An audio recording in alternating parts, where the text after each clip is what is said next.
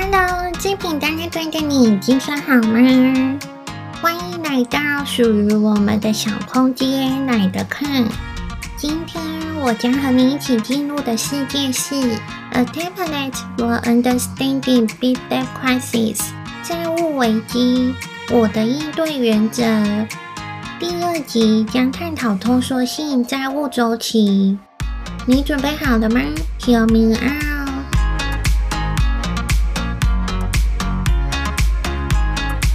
典型通缩性债务周期的各个阶段，早期阶段，所谓的黄金时期，债务增长强劲，但速度不会快过收入增速，因为债务增长被用来支撑那些可使收入快速增长的经济活动，如企业借债拓展业务。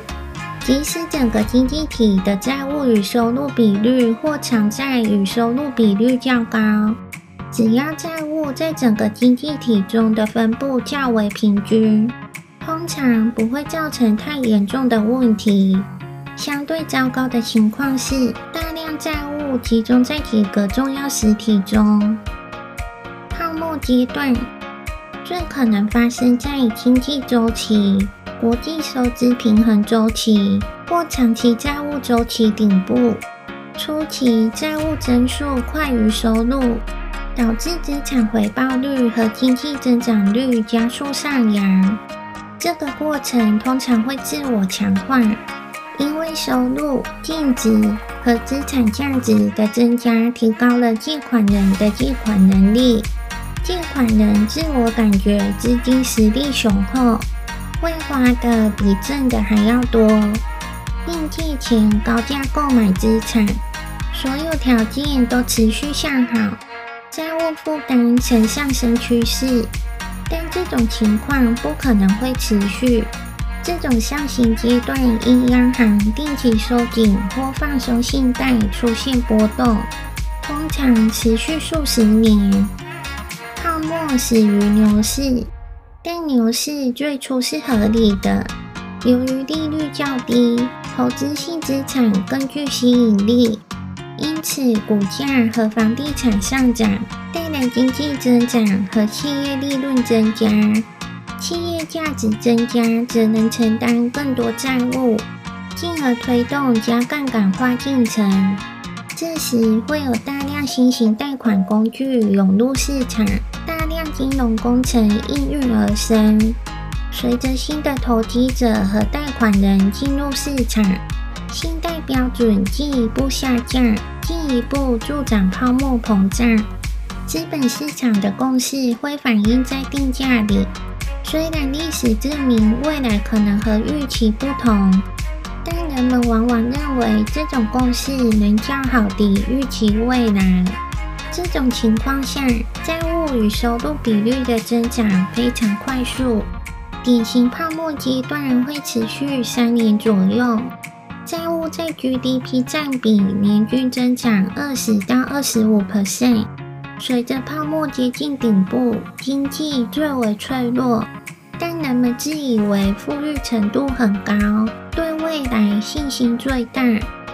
许多情况下，货币政策并没有限制泡沫，反而起了推波助澜的作用。尤其在通胀率和经济增长良好、投资回报较高的时候，市场认为这一时期生产率繁荣增长，投资者乐观情绪不断加强，纷纷举债购买投资性资产。此时，央行往往不愿意充分收紧货币政策，因为央行是以控制整体经济的通胀率和经济增长率为目标，并不是针对泡沫管理。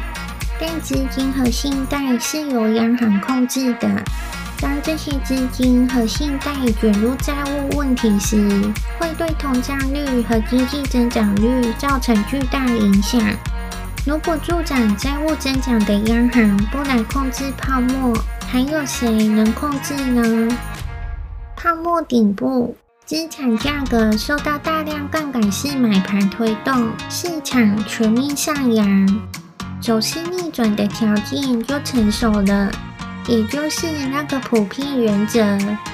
如果市场已经好到不能再好，但每个人都认为它还会更好时，市场顶部就形成了。大多数情况下，顶部出现于央行开始收紧货币政策、提升利率时，通常是股市出顶前五个月左右。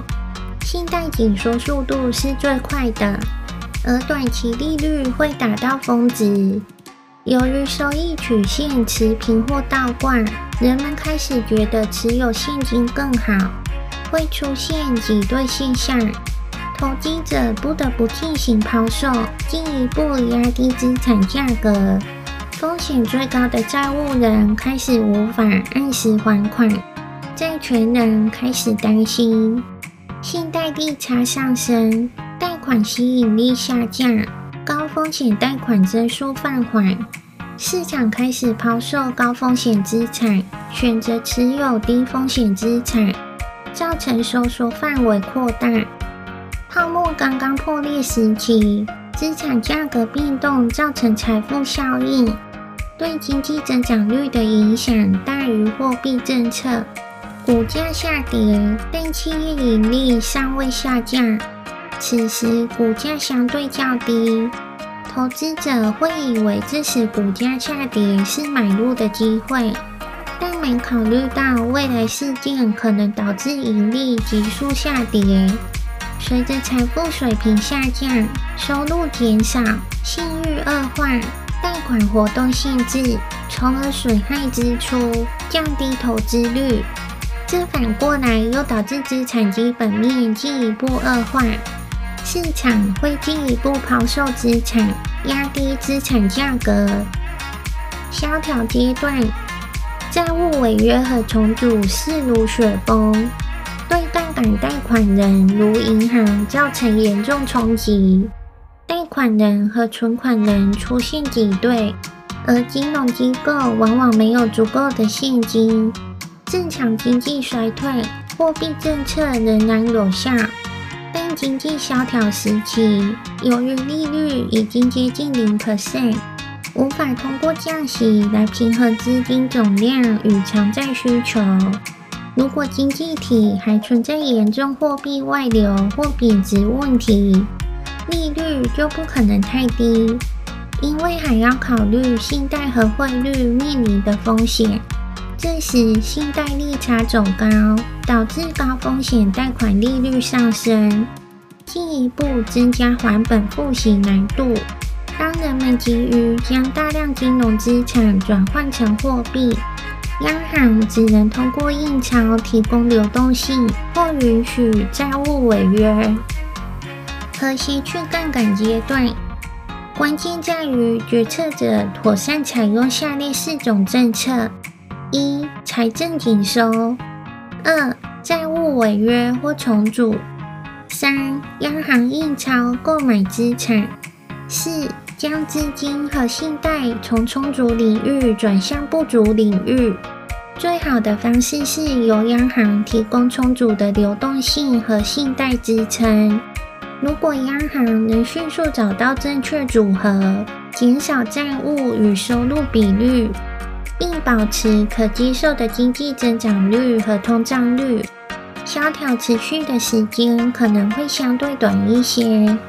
只要你一收入增长率高于名义利率，越高越好，这种增长就不会带来不可接受的通胀或汇率下跌。而印钞可以抵消信贷减少，支出是关键因素。只要取得通缩和通胀平衡，避免过量印钞，就不会导致通膨。一般会出现两轮印钞，首先是央行为承压机构提供流动性，其次是央行进行大规模购买，广泛刺激经济。正常化阶段，经济活力和资本形成的复苏往往很慢。通常需要五到十年才能恢复之前的峰值，而股票价格则要更长，约十年左右才能到达之前高点。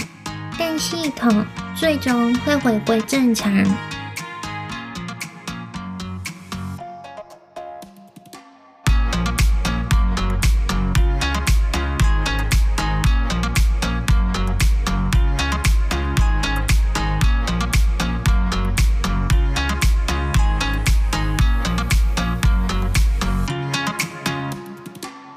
本集节目将探讨通胀性萧条和货币危机，别忘了订阅和分享哦！